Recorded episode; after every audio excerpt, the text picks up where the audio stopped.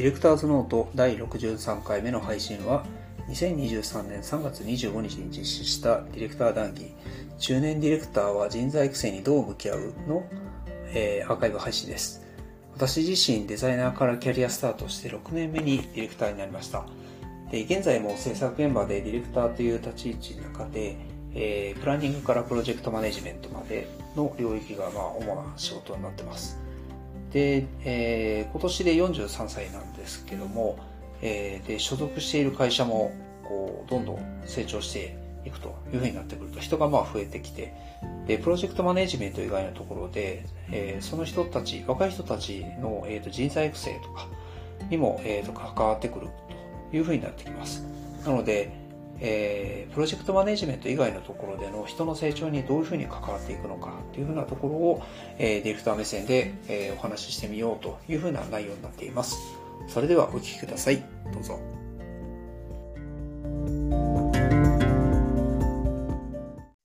はい、えー、ということでですね、今日のテーマですけども、中年ディレクターは人材育成にどう向き合うというテーマだったのでね、えーはい、どうでしょうかね、これを手を挙げていただかなくていいですけども、今日参加している方は全員中年なんでしょうかね。まあ、そういうことを言うとちょっと怒られそうな気がしますが、冗談ですよ。中年、何をもって中年かっていうところですね。まあ、まあ、わかんないですよね。うんえーと、自分の成長だけじゃあかんよなっていう現実につき立ち向かうということでやらせていただきました。で今ですね、あとちょっともうちょっとだけですけども、えーと、ズームでやっておりますので、えーとまずチャット欄ですね。えー、チャット欄に皆さん途中の感想とかあれば、えー、短いコメントとかあればチャット欄にガンガン投げていただければ途中でも拾わせていただきます。で、えーと、ツイッターですね、ツイッターの方にも、えー、投げていただければ、シャープ、えー、ディレクター談義という形で登録いただければ、僕、リアルタイムで見ていますので、えー、それも拾わせていただきます。であと、えー、今、最新ということで、えーと、今日長田さんがで、えー、このスライドですけども、Figma で作っておりまして、えー、作ってくれたんですけども、その URL ですね、えー、を共有しております。で、Zoom の使用上、新しく入った方は過去のツイート、あのあそうですね、見えないということですね。うん、はい。なので、先ほど、えーと、長田さんのやつをもう一回再掲載させていただきましたので、今、多分最全員見れてるかもしれないですね。でその画面の中の、えーと、絶対でっかいキャンバスの左側の方に、えーと皆さんになんかこう思うところを書いていただけるようなキャンバスを長田さんがご用意いただいてくれてますので、あいろんな方が矢印がもう出てますね。はい えー、そこになんか文字を残しておいていただければ、後々、えー、データとして残ってくるかなというのと、途中でも引き、ひえーと、取り上げられるかなと思っています。で、えーと、テーマですね。なぜ中堅に人材育成が求められるの、えー、中育成の対象で、育成ってどうやって？というようなテーマですね。で、お話をさせていただければなと思います。はい、では、このスライド大丈夫かな？次行ってみましょう。あ、これだった。ではい、合ってるかな ?1? 合ってる合ってますね。はい、はい、ました。はい、じゃあ進めていきたいと思います。でまず最初、なぜ中年に人材育成が求められるのということですね。そうですね。はい、もう、ぶっちゃけ自分の育成でいっぱいいっぱいやのに。人の育成をせねばならんと。はい。いうところですね。はい。で、まあ、なんでかっていうところですね。はい。はい。で、まあ、ちょっとこのスライドを僕の方で作らせてもらったんですけども、まあ、そもそも、まあ、中年に求められるっていうよりは、組織にとって人材育成っていうのは、まあ、宿命みたいなところがありますよね、というところ。まあ、これは当たり前の話かなとは思います。うんうんうん、で、えー、この次が、まあ、これよ、よく、しょっちゅう出てきてもみ、みんなこう、若干飽きてるかもしれないですけど、よく出てくる、こう、勉強嫌い。日本人勉強嫌いっていうやつですね。で、これよく見たら、これ平成28年のデータなんですよね。結そう結構前なんですよ。で、げ実際今、現時点、2023年現在で勉強している人とかで統計取ったら、いや、どうなんだろうなっていうのはちょっとふと思った感じですね。とこの2、3年ぐらいリスキリングって言葉で、ね、うんうんうん、流行ってはきてるんですけど、あれも、なんでしょうね、その、勉強をさせられてる感あるような気もするので。ああ、なるほど。そうリスキリングしなきゃいけないなと思って自分でやってる人と、リスキリングなんかやらなきゃいけないから、会社で、お前、これは会社のリスキリングなんです。だからやりなさいって言われてやってるっていうタイプもいるかなという気がしますけどもね。うん。でもなんかこう、周りとか、まあ、でもツイッター見てると若干それ、あの、偏りがすごいと思うんで、あの、勘違いしちゃうかもしれないですけど、でも、まあ、少なくともツイッター見てると、勉強嫌いの人も、まあ、もちろんいるかもしれないんですけど、割合的に実際どうなんかなっていうふうなのをちょっと思ったりするところはありますね。なるほど。じゃあ、そうはい。で、まあ結局その自己成長っていうのは、あの、まあ自分で勉強するかどうかみたいな話で言うと、結局成長っていうのは自己責任じゃないかっていうふうに思ったりはするんですけども、はい。まあとはいえ、あの、ディレクションの仕事やってると、あの、すごく皆さんも、はい、あの、重々知ってると思うんですけど、一人で仕事って絶対できないんですよね。なるほど。そうですね。まあ、当たり前の話ではありますが、で、はい、そこから、えっ、ー、と、ふと、えっ、ー、と、まあ、ちょっとかなり前に読んだ本ではあるんですけども、まあ、今って特にその突出したなんか一人のリーダーシップでこうみんなをガンガンに引っ張っていくっていうよりは、なんかそう,、そういう人だけが頑張るみたいな感じではなく、あの、一人一人が、例えばなんか、あの、力がそこまでなかったとしても、チームワークで勝てるっていう風なところって、やっぱこう、どんどん世の中的にも出てきてるんじゃないかなっていうふうに思ってて、で、このチームワークの凄さみたいなところで言うと、このピクサー流想像する力っていうのは一個書籍であったんですけど、あの、ピクサーがこうアニメーションとかをま作っていくそのプロセスの中でこうチームで作っていくっていうのもものすごいこううまいことやってるあの話がいろんなエピソードが書いてある内容だったんですけども、でこれ読みながら僕すんごい思ったのが、あの、日本のアニメ制作の、あの、うん、とのなんかこう、決定的に違うところがここにあるなと思って、うん、あの、日本のアニメ制作別にディスりたいわけじゃないんですけど、なんかこう、一人のものすごいこう、超スーパー監督がいて、で、その人がなんかこう、えっ、ー、と、その人の力で、こう、全部がドリブンして、こう、作られていくみたいな感じの、なんかイメージが、日本のアニメってめちゃめちゃその印象があるんですけど、なんかピクサーとかってそういう感じじゃないなっていう話なのと、まあ、その実際の話がこの書籍の中に書かれてて、うわ、これは勝てんわっていうふうにちょっと思っちゃったっていうのが、ちょっと思ったところですね。なので、やっぱチームワークってすげえ重要やなっていうのは、あの、ここでも感じたっていうところです。なるほど。で、あの、左利きのエレンでも、あの、めちゃくちゃ、こうチーム、チーム言ってて、はい、で、これよく見たら、あの漫画の時代背景って大体2000年から2010年の話なんですよね。はい。で、まあ一般的に知られているスタークリエイターもいっぱいいて、まるでアーティストのようにメディアに取り上げられて、でも今後って違う。で、そこまでのスターっていうのは生まれないんじゃないか。で、スターよりもチームの時代が来るっていう風な話だとか、まあ、チームの時代っていうふうに、まあ、この話が2000年から2010年ってこう、もう10年以上前やん、みたいな話なんですよね。だからチームが重要っていうのは、この時点でも、まあ、やっぱり言われてたっていうところ。うん。ですね。はい。あの、左利きのエレンはね、もうクリエイターの方読んでる方結構多いですけどね。うん。僕も一通り全部今読んで、最新のところまでは読んでおりますけど、これは本当に印象的な言葉で、実際ベックでも、やっぱりなんか2000年の一桁って、それこそ中村優吾さんであるとか、福井慎三さんとかみたいな、超スーパークリエイターみたいながいましたけど、うん、最近じゃあそこまですごい、なんか、この人が何かを作ったからっていうのって、あんまりウェブの世界でも聞かなくなりましたよね。ああそうですね。なんか会社、会社単位でそういうふうなイメージがありますね。うん、この会社みたいな。そうそうそう、そういうふうにはなっていったので、うん、なんか昔は本当に会社よりも個人というか、感じでした、ね、うんうんうん、あ確かに、これはだから象徴的な感じだと思いますね。うん。はい。で、っていうことは、あのー、やっぱこう、組織でめちゃくちゃ、あの、トップランナーみたいな感じで、組織の中でこう、独り勝ちするっていうよりも、まあ、そその人が強かったとしても、結局チームで勝てなかったら、もう全体で言うと負けになっちゃうよなっていうところが、あの、現実にすごく感じているところですね。なるほど。はい。で、ななんかあの画面が今なんかちょっと左、ん？なんかちょっと右に寄ってしまっているような状況なんですけども。ちょっと待ってね。はい。えっ、と、一回ちょっと解除します。はい。よいしょ。で、えっ、ー、と、もう一回ちょっとやります。ちょっと皆さん待ってくださいね。よいしょ。よいしょ。これでどうですか？あ、いきました。はい。はい。で、まあそんな感じでこうチームで勝つっていうことがすごく重要じゃないかなっていうふうに思ってて、で、ふと、あの、まあ、つぶやいたのが僕の下のやつなんですね。個人能力の高さっていうのはすごく必要なんだけど、えっ、ー、と、でも最近って、その個人の能力の高さだけじゃなくて、その人がいると、周囲の人たちの能力が引き上げられる方が、なんかやっぱ会社としてすごく重要じゃないかなっていうふうに思って、で、まあ、とはいえ、こう、リードを、あの、先頭に立って引っ張っていくみたいな風な感じだったり、こう、マネジメント、あの、下からこう支えていくみたいな感じのマネジメントっていう風なところっていうのは、まあ、人によってこう、向き不向きとか、あの、やっぱキャラクターみたいなところもあったりすると思うんですけども、でも結果としてやっぱりエンパワーメントみたいなところが、うん、あの、世の中的には求められてるなと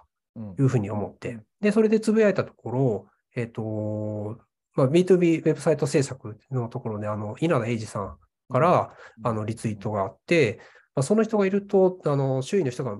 あの、能力が引き上げられる組織の方がいいっていうのは、それはすごく感じるっていうところで、まあ、年下の同僚とか若い人たち見てると、もうこれも叶わんなっていう風なのが、まさにその、個人の能力の高さだけじゃなくて、チームで勝つみたいなところっていうのが、うん、なんか若い人たちほど、めちゃくちゃ当たり前になってるじゃないかなっていうふうなところを感じるっていうふうなあのリツイートがあったんですよ。はいはい。で、これ、本当にそうだなって、なんか若い子たちとか見てると、あの、言ったらこう世の中、えっ、ー、と、僕とかがそのウェブサイト制作とかその業界に入ったのが、まあ2000年とか、はい。そういうふうな頃っていうふうなところなんで、さっきのその中村優吾さんとか、こうスーパークリエイターみたいな人たちが、実はこう憧れみたいなところがあったけど、はい、今の人たちが何に憧れるかっていうと、人物じゃなくて会社だったりとか、働き方だったりとか、チームに対して憧れるみたいなところがあるから、なんか、あ、価値観そもそも違うわっていうのが、なんかこ、この話の中でもすごく感じたところだったんですよ。なるほど。でも、それさっきね、言った通りで、やっぱりなんか誰かというわけではなくて、なんかやっぱチームというか、それ会社って組織になってるのは多分そういうことですよね。うん。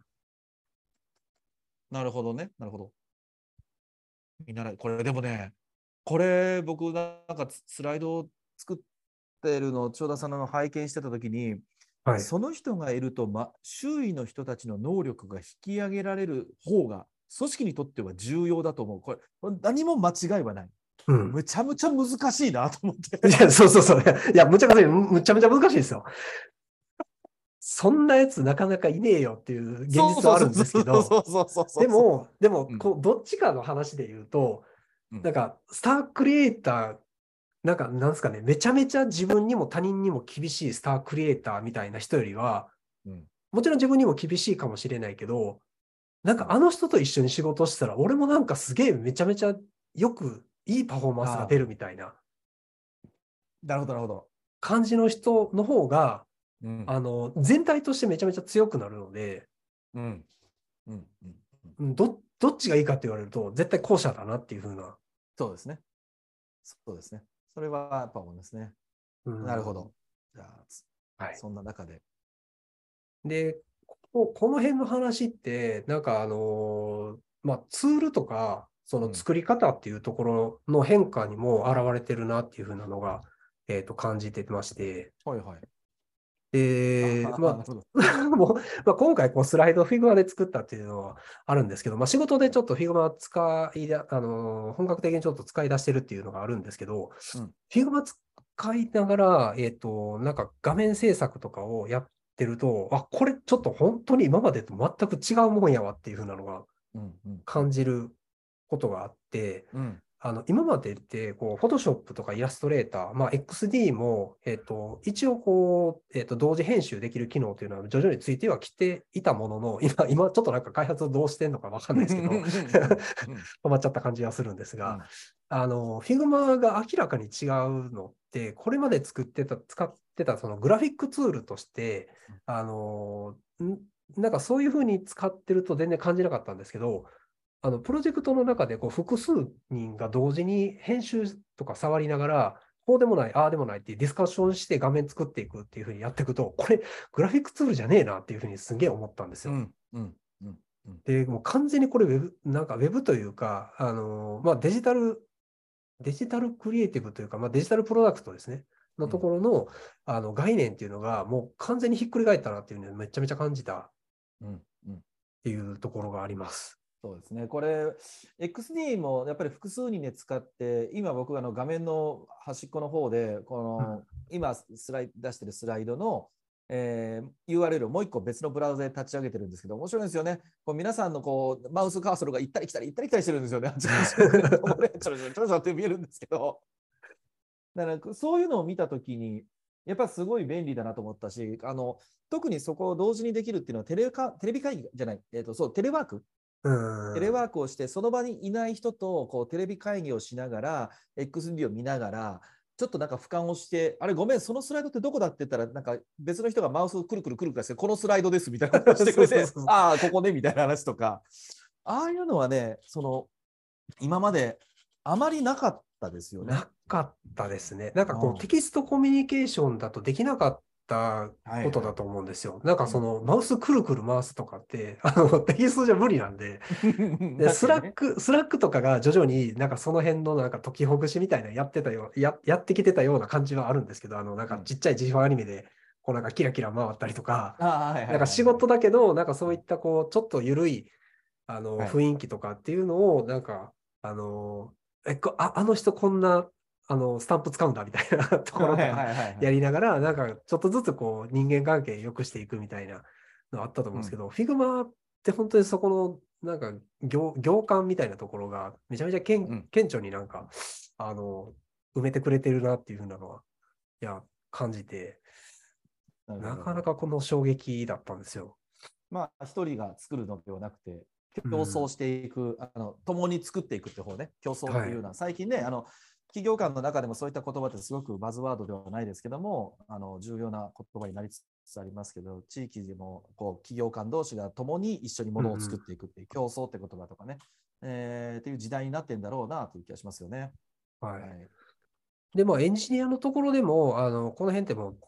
どんどん当たり前になりつつあると思うんですけども、開発手法としても、ペアプログラミングとか、コードレビューとかっていう風なんで、一人でなんかこう、ゴリゴリ作るっていうよりは、なんかこう、バディ組んで一緒にやっていくみたいなやり方だったりとか、複数人で一緒に作っていくみたいな、バージョン管理ツールだったり、コミュニケーションツールもそうだし、まあ、タスク管理ツールもそうなんですけど、なんか一人でこうやるっていうより、複数人でどうやってこう、うまく連携取りながらやっていくかみたいなところが、あの、やっぱどんどんこう進んでいってるなっていうのが、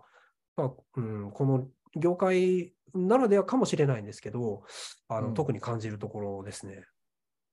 あのこれでちょうど思ってるのが、そのタスク管理ツールって、なんかそろそろどっかブレイクスルーしてくれないかなと思い始めてるところがちょっと僕あって、うん、うちこの数年ぐらい、結構大きな案件、ですね、まあ、ウェブ制作会社としてはって意味ですけど、はい、大きな案件になってくると、もうドキュメントの量がすごいことになってきたんですよ。そうですね。でもちろんもう今、あの僕は自分が文章術みたいなことをやってて、そこでもそれを受けてくれた方ご存知かもしれませんけども、えー、お客さんに納品するドキュメントはワード、エクセルでは納品しないと、するんだったら値上げするとかって言ってるぐらいなんですね。うん、あの編集履歴とかドキュメントの最新版を追いかけるのが大変なので、基本的にプロジェクト管理ツールのウィキでやらせてくれというふうにしてたんですけど、そのどこで誰が更新したかの通知がもうえぐい量になってきて、はいはいはい、で同じようなことを書いてる。結局なんか頑張ってウィキに書いてるのに同じようなウィキが2つあるとかみたいな話になったりして。あありえますね。はい。なのでそのいろんな人が見るあのぜたった一人がドキュメントを全知全能の神のように管理をするっていうことではなくなってきたときにこのタスク管理ツールの、うん、特に、えー、ドキュメント管理のところっていうのがえー、複数人でやっていくってことを前提にもうちょっとなんか、うん、探しやすさであるとかリレーションをどう取っていくかとかっていうのがかなり僕の中で今あの難しい問題と解決しなきゃいけないって問題になっててちょっとツール論の話なんですけど、はい、長田さんこれ書いていただいているジラトレロはアトラシアンさんという会社なんですけども、はい、おそらくねタスク管理ツールでは、うん、今僕の中で最強はこのジラとトレロ。あとえー、このツールの中にあるのが、ウィキ的なものがコンフルエンスというツールですけど、はい、もうこれはすごい。うん。あのですね、URL を、あのー、コピペをあの、この彼の彼らね、あのアトラシアンさんのツールの世界観の中で、URL をコピペすると、URL ではなくて、えーと、その URL の H1 要素とかタイトル要素に変換してくれるんですよね、文字の中で。なので、文章で、例えば、えー、次のコンフルエンスに書いていますっていうので、普通だとなんか URL が出るじゃないですか。はいはいはいはい、その URL を、URL ペチってやったら、非同期で、その部分がなんか四角い枠に囲まれていて、ほげほげ使用書スラッシュ、えー、ペログインページとかってちゃんとかなってくれるんですよ。あ、マジですか？それ、はい、それいいな。ものすごい便利なんですよ。なので、そのタイトルの付け方をちゃんと付けられる人がやっている限りは、あ、はい、このページにあんのねっていうのは見る見る前に分かるんですよね。いや、そうなんですよ。結構そういうふうな、こここに書いていますみたいなところの URL だけ貼ると、うん、あの URL クリックして、その先を見に行かないと何があるかっていうのは分かんないみたいな感じになるから、はい、じゃあそれを防ぐために、この先に何がありますっていうのを、なんかこう、あのー、気を回してこう書くっていうのが大体ね、あの、はい、その辺のテキストコミュニケーション上手い人みたいな感じの扱いになってるんですけど、はい、そこ、そこ言ったら保管してくれてるみたいな感じなんですね。そうです、そうです、そう。ああ、すごい。それをね、バックログとかだと、いわゆる、あの、はいはい、えっ、ー、と、マークダウン記法のリンク形式だから、えっ、ー、と、ブラケット、ブラケット、えっ、ー、と、半角括弧の中で、手前がタイトル、後ろが URL みたいな、文字に対してリンクを貼るってケースあるじゃないですか。あれに僕も結構やるんですよ。うん。でも、 Jira と Confluence の世界観はそれがいいんですけどね、何が問題ってね、ちょっといいんだ。い やなるなるほど。あのね、 Jira Confluence のこの Atlassian さんは、あのユーザー課金なんですよ。ああ、まあ、 Figma と一緒ですね。そうです。はいはい、なので、例えば Backlog さんね、その件、もちろんだから安いってなるんですけど、そうですね、バックログそうなんですよ。 Backlog でお手頃なんですよ、はい、それで言うと。はい、組織では、あのワンあの課金の体系なんですけど、はい、ジラコンフルエンスさんはね、ツールかけるユーザー数なので、ジラでチャリン、コンフルエンスでチャリン、トレロでチャリンなんですよ。やばいなで、しかもそれを外部のパートナーさんにも共有しようと思ったら、それも課金が入るので。いや、そうなんですよ。そう、それきついですね。そうなると結局バックログに帰ってくるみたいな感じになりますね。そうそうそうでもだからそこがね、今僕このツールの中では一番個人的に実はすごく熱くて、んなんかそれをバックログとかのツールでも方法論となんだいろんなその単語登録とかを駆使して、はい、できるだけ今やろうという方法をまたちょっとまとめてるんですけども、うん、うん、でもまあ、あの競争、共生、えー、みんなでやっていくというのは、ペアプロとか含めてね、ここら辺はすごく熱いネタかなと僕も思いますね。そうですね。はい。まあ、はい、その中で。はい。というところで、えっと、なぜ中年に人材育成が求められるのっていうところのまとめとしては、あの、まあ、自分が積み重ねてたこう知識とか技術だけで、こう、まあ、だけでではないですけど、まあ、タスクを進めるっていう風なところではなくて、まあ、こうチーム全体で刺激をし合いながら、みんなで一緒に作って、で、みんなで一緒に学んで成長していくっていうのが、まあ、世の中的にもこうどんどんスタンダードになってきてるので、うん、えー、中年層に結局そこを求められることとしては、その状況をどんどんこう推進していく立ち位置っていうのが、あの求められるっていうところが、まあ、今回その中年ディレクターが人材育成に対してこう、なんでそれ中年が求められるのっていうのはもうそういうことかなっていうところですね。うんうん、で価値観がもう本当に変わってしまってると。でも、うん、とっても難しいぞっていう。現実超難しいなと思って自分もできてるわけじゃなかったりするんで。まあねあのーはい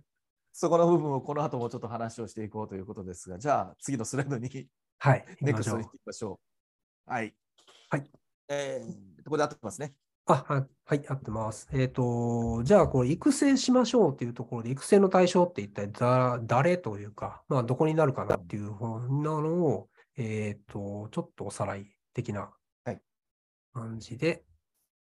えっ、ー、と、育成の対象って社内だけかっていうふうなところが、まあ、問いとしてはあって、えっ、ー、と、まあ、関係者っていうふうな話で言うと、自社の中はもちろんそうなんですけども、チームメンバーっていうところもあります。で、チームメンバーってなると、これ、あの、外部のパートナーも含まれてくる話にもなってくるかなと思うんですね。で、はい。で、えっと、あるいは、えっと、クライアントも、えっと、育成対象、じゃ対象になる。まあ、一緒にこう、いい仕事をしていくとか、一緒にいいものを作っていくっていう風な、えっと、話になってくると、えっと、自分たちだけが成長するだけじゃなくて、お客さんも一緒に、あの成長していくっていう風なあの考え方っていうのは必要になってくるかなというふうに思います。で、まあ、あとは、まあ、自分自身は、あの、あ、ごめんなさい。うん。自分自身も一応入りはするけど、そこはまあ優先順位的には、あの、今回の話ではそこまで大きくはないので、今回は話としては自社内とチームメンバーのところが、えー、テーマの中としては大きいかなというところが、えっ、ー、と、次のページのとこですね。はい。とですね。なので、まあ、今回のテーマというのはあくまでその人材育成というところなので、まあ、範囲としては、うんえーと、自社の範囲っていうところを、まあ、あの一応主軸に置いておきましょうと、はい、いうところです。はい。では、その次で、はい。で、えーと、育成ってじゃあどうやってやんのっていうふうなところですね。はい、で、育成って書くと、なんかすごいこう上からやってるみたいな感じになるので、ななるような、まあ、個人的に思思っちゃうので、えっと、まあ、育成というより、育成させるみたいな、教育するみたいな話ではなくて、まあ、学習によってこう成長を支援するっていうふうに考えたいなっていうふうに、個人的には思ってます。なるほど。で、改めてこう学習って何やったっけっていうのをちょっと整理してみようと思っていろいろ調べてみまして、うん、まあこうまあ、ちょっとこう左ののは若干こう個人的な偏りがあるかもしれないですけど、学校的なこう学習っ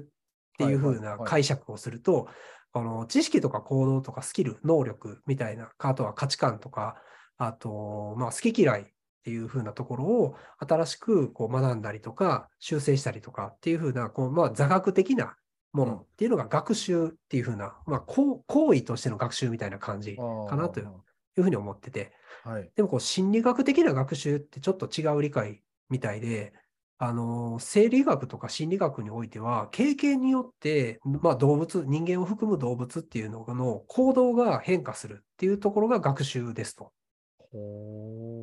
いうふうに書かれてました。なるほど。で、個人的にはこっちの学習が結構腹落ちしてるなっていうふうな ところがありまして。うんうん、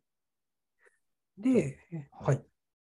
で、人間がその学習をする機会、瞬間って一体どういう時かなっていうふうなのを、うん、えー、ちょっと調べてみますと、えっ、ー、と、心理学的な人間の学習プロセス、まあ、これはあの、チャット GPT、あの、使い、使いまくってるんですけど、はい、えっ、と、まあ、し、あの、チャットに、えっ、ー、と、心理学的な観点で人間の学習ってどういうプロセスがありますかっていうふうな聞いてみたら、これが出てきたっていうふうな、これですね。なるほど。でそれで見ると、えっと、刺激と反応と強化っていうふうな、えっと、3段階のプロセス、まあ、大きく言うとそういう感じらしいんですけども、うん、えっと、刺激っていうのは、あのまあ、物理的な、えっと、刺激、まあ、痛いとかそういうふうなもの含めとか、あとはこう言葉とかイメージとかっていうところからの内的な刺激、心理的なものっていうふうなところが刺激としてあって、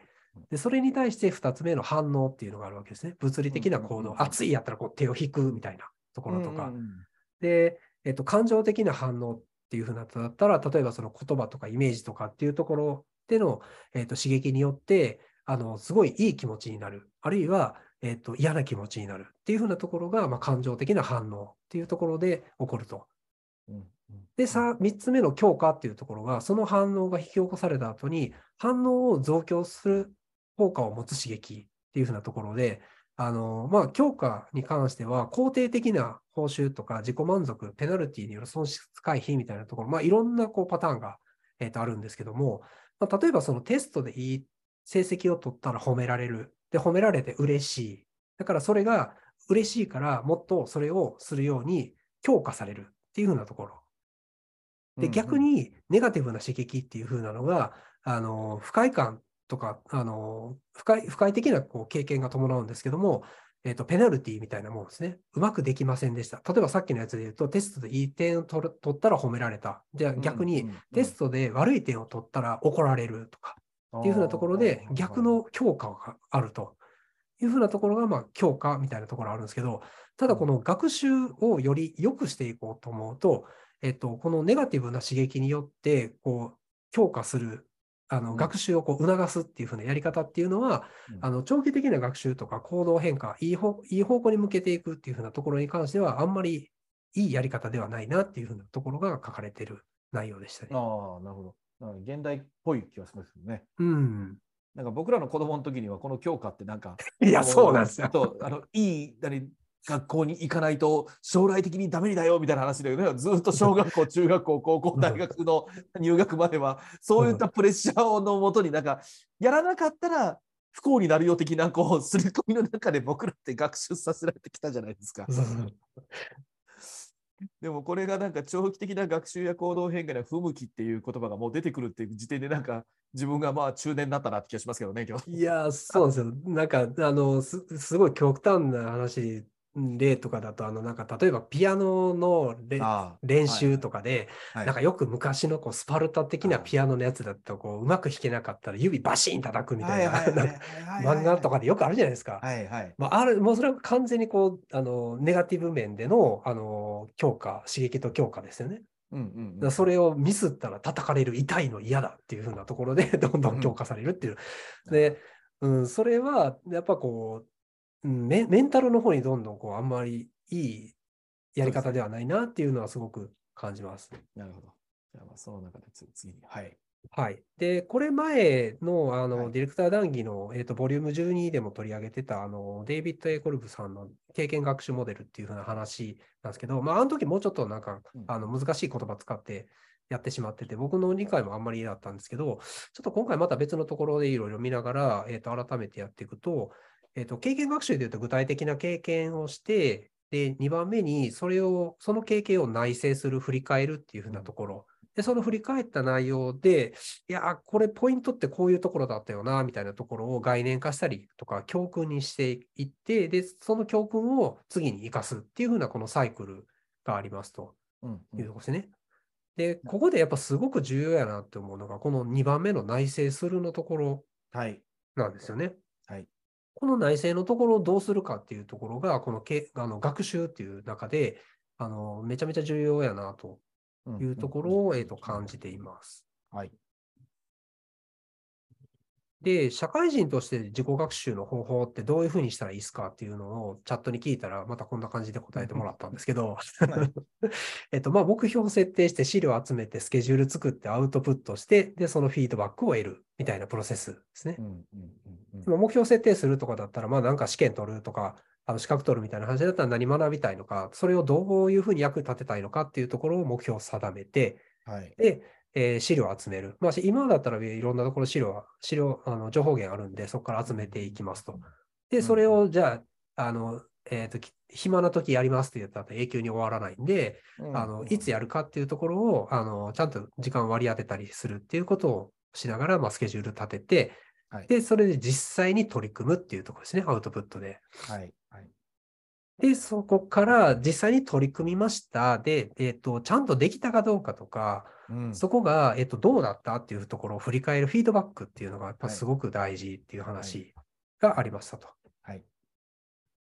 これ、多分5を得ら得ない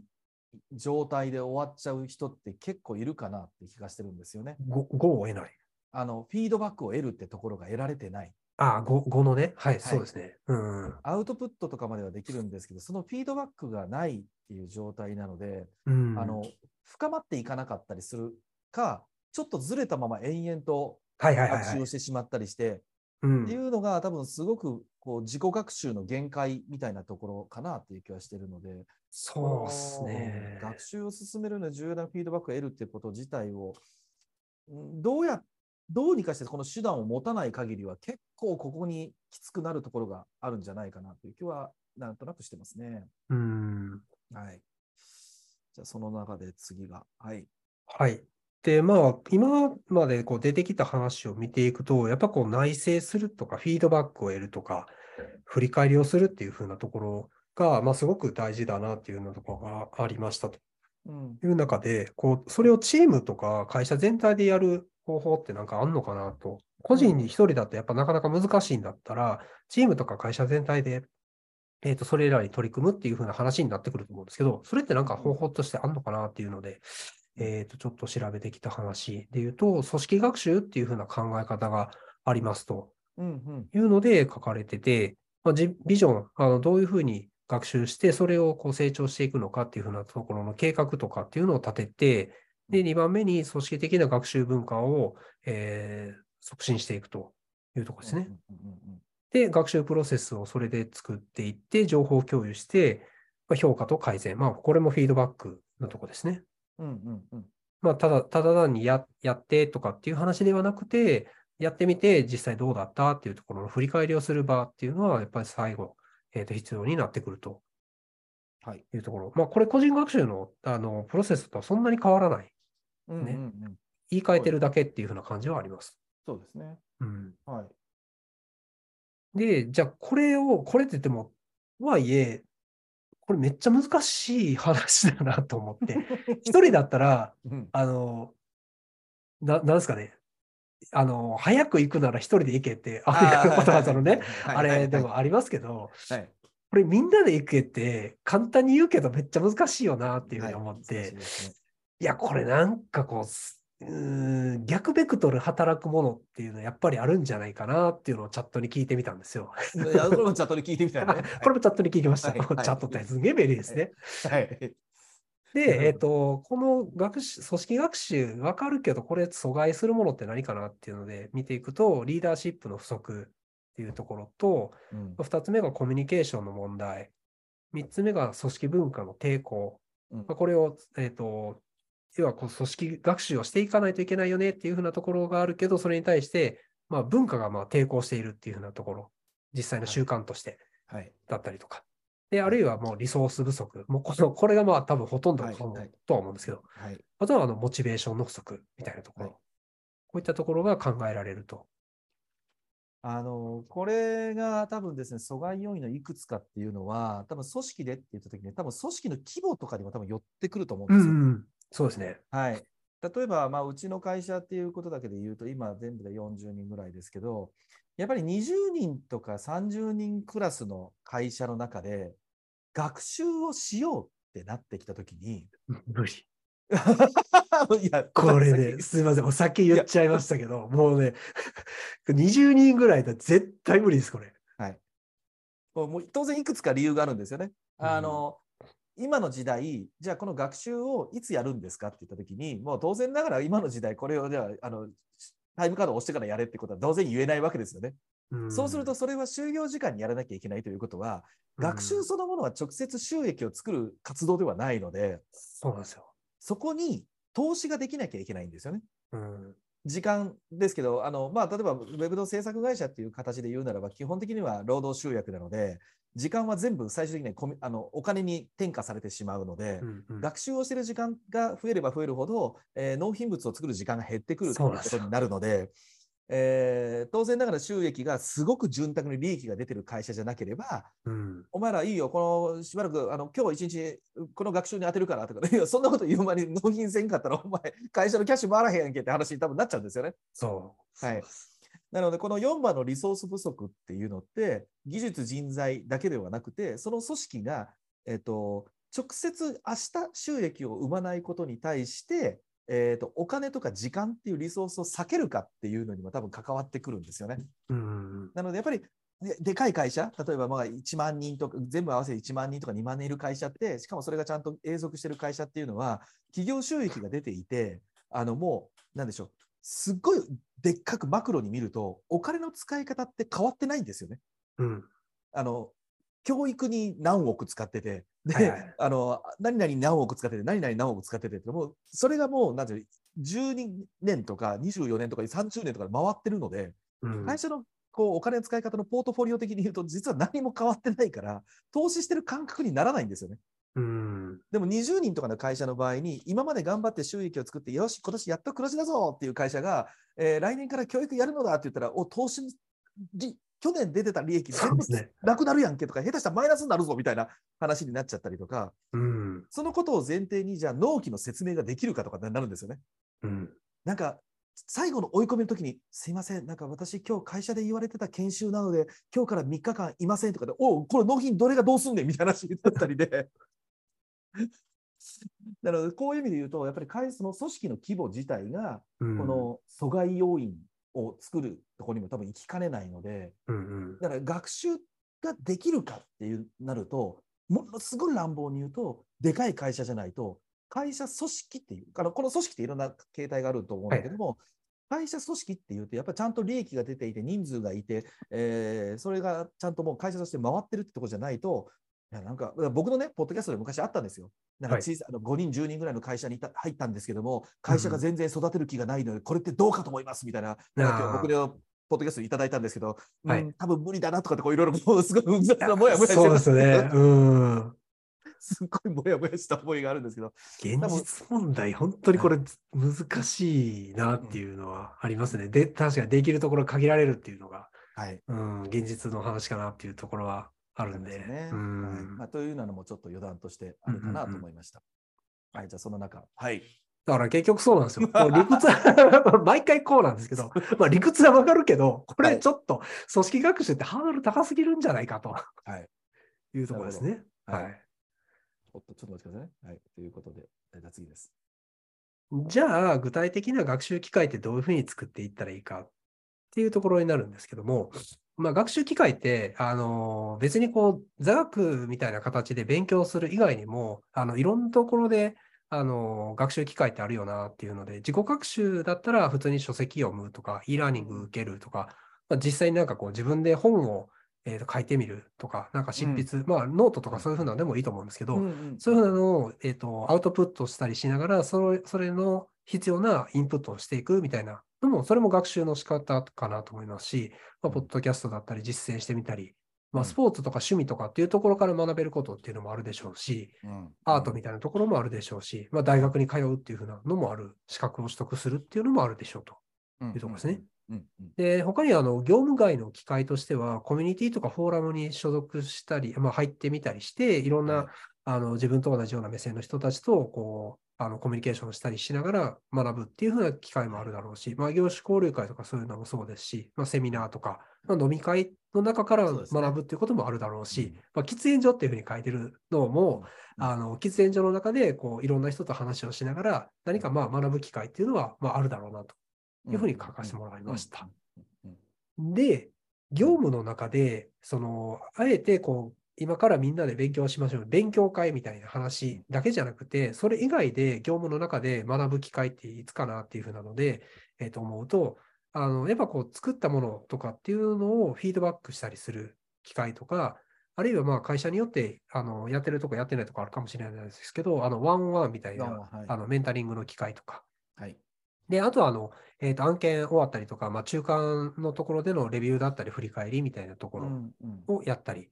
で、実際に作ってみたっていうふうなのをどういうプロセスで作って、何がこう、えー、と学びとしてあったかみたいなナレッジを共有したりするっていうのも、うんうん、えー、と機会としてあるかなというところ。そうですね。あ、音声って出てます？これ。あ出てますよ。大丈夫ですよ。あ、ちょっと待ってください。ちょうどさん聞こえてますよ。あ、すみません、僕の、僕が音が飛んでしまってました。はい、はい、あとは、はい、あの、まあ、ジョブローテーションみたいなのも、うんうん、えっ、ー、と、考えられるかなというふうに、ちょっと、えっ、ー、と、書きました。で、ただこれ全部 OJT やなっていう。いや、やっぱりこの、先になんか上の方の話をすると、確かにあの書籍、あのね、これ参加してらっしゃる方ね、こうどうかわかんないですけど、書籍書きたいと思って本気で書きたくなったらね、意外と書けますよ。あの書くの大変だけど。うん、うん、僕だってなんだかんだって言って2冊書きましたからね。すごいですよね。その代わり死ぬほど大変でしたけど。いや、でしょうね。なんかもう、うん。一人でね、256ページ書くのってまあまあ大変だったんですけど、でもね、学習という意味では、ね、やっぱあのよく言うじゃないですかね、人に教えることが自分にとって一番学習になるみたいな。はいはいはい。もうね、書籍を書くとかって本当に頭にあるもの全部出すぐらいになっちゃうので、はい、僕だからもう二度と本書けないなと思うぐらい、あの以前出した本に全部書きました、もう。ね、ポッドキャストなんかね、僕と長田さんね、どっちもやらせていただいてますけども、あのやっぱりなんかそのテーマで自分で話すってこと自体が学習にもなっていくし、で、長田さんとかそのコミュニティで言うとね、あの縦横 F、縦横愛媛か、ね、さ、やってらっしゃってますし、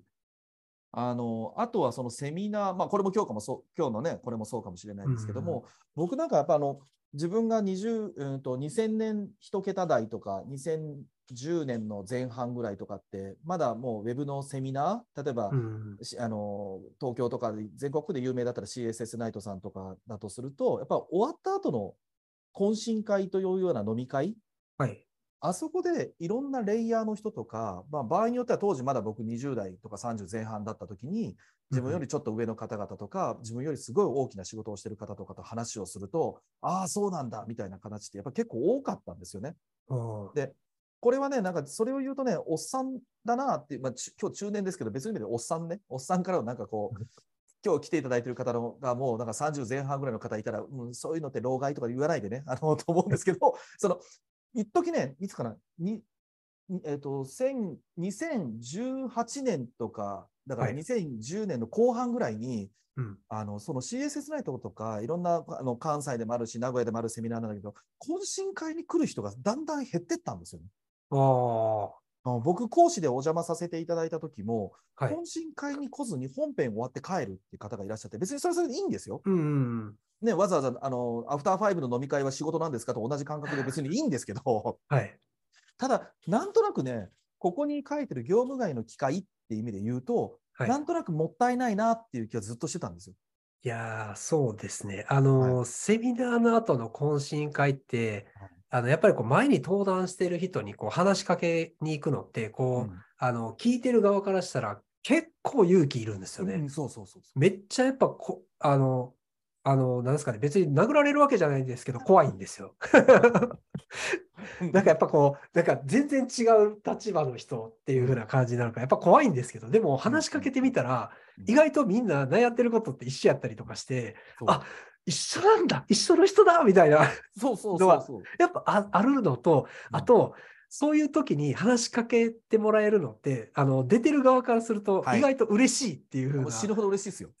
っていうのを聞いた時にあ行ったらいいんだみたいなこうありましたね。あのですねこうセミナーで登壇させていただいたりするじゃないですか。別に自分が偉いとか先生にだというつもりはないですよ。でも一応なんか講師として呼んでいただいて、二次会の懇親会行った時に誰も話しかけてくれなくて壁の花になった時のね、これあの、なんだろう、俺から話しかけていいのかなとか、俺どうしようとか、こう隅っこの方でずっと飲んでる俺がいるみたいな話って僕何回かあります実際。いやそうですよね。あるあるセミナー、そうですね。セミナーはそんななんか登壇したとかっていうのはないんですけど、確かになんかあれですね、うん、飲み会であんまり話しかけられないって結構寂しいですからね。すごく寂しい。まあ、あのそのその公式目線は別にどっちでもいいんですけど、あ、それはね。ちょっと話がずれてきた。でもね、そこで講師は別に極論いいんですよ。ただ、セミナーっていう一つのなんかテーマ、例えばあの現場の実装系なのか、まあ、僕らだったらね、ディレクション系なのかっていうテーマで集まっているので、そこにいる人たちって何かしらかすってるんですよね。うん、悩みであるとか、立場であるとか。かそれがしかも異業種異業種というかあの別の会社の人と集まってきて、とりあえず喋る土壌はあるわけですよ。うんうん、あのここに書いてる異業種交流会よりも多分まだ楽なんですよ。確かにそうですね。うん、なので、そこでなんか話をしていくとかっていうのは、多分学習の機会にもなるし、新しい価値観の気づきにも多分つながっていくし、僕とか本当にこの仕事を本業にし始めたのって2004年、5年ぐらいで29歳ぐらいの時だったんですけども、当時 mixi だったんですが、えーと、コミュニティの中で WebSig247 っていうコミュニティがあったんですけども、はい、もうあそこに行っても周りのレベルすごい高い同世代と喋ってて、はい、うわー、すげえな、こいつらとかって思って、僕はそれが、なんでしょう、ポジティブな方に働いたので、うんうんうん、あの何くそってなって、いろんな勉強して、まあ、自分もちょっと一角の人間になりたいなみたいなことをちょっと思うようになって、今に至ってるって感じですね。うんそうですね。あの、確かにその、同業が集まる勉強会みたいなところの二次会で、あのー、自分とレベ同じぐらいのなんかこう目線の人とか、その人たちの話しながら、やっぱこう、全然モチベーションとかレベルの違いみたいなのに触れるって結構な刺激になりますね。うん。うん、そうだと思い。なんか過去宣伝会議のやつで一回セミナー行った時も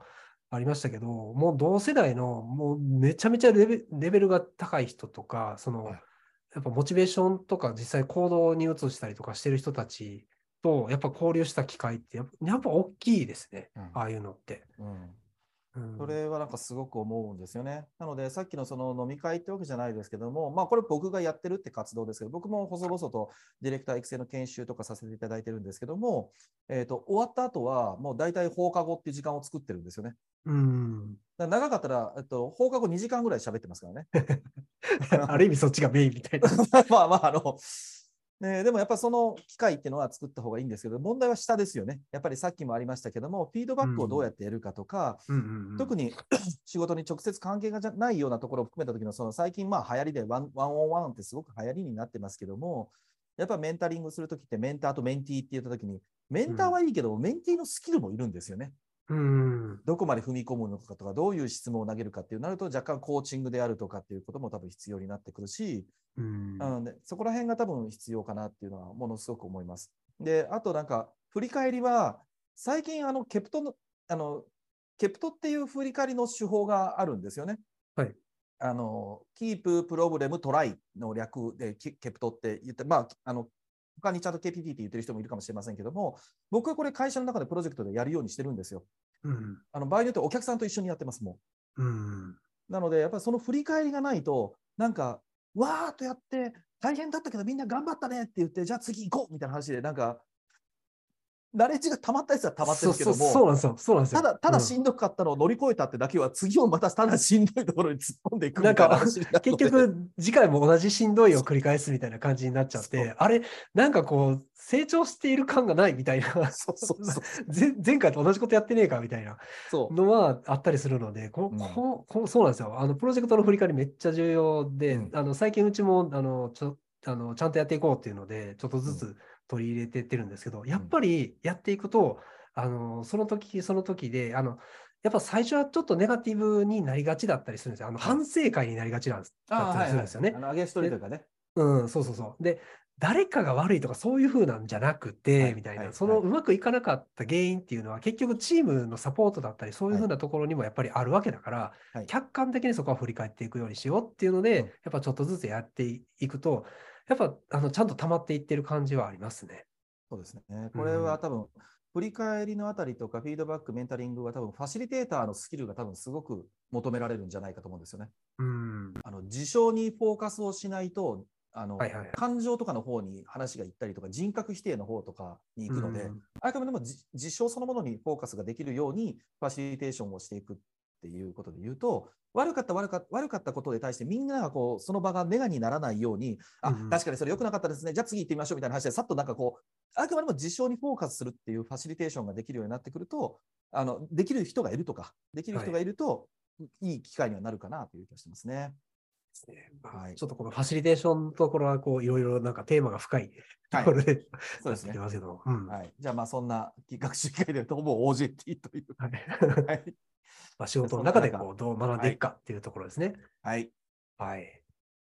で、えー、人材育成の現実と難しさと。最後。最後。まあここまで来てもだいぶ難しいって話になってますけどね。まあ基本難しい話ではありますね。簡単な話ではなかったなっていうところ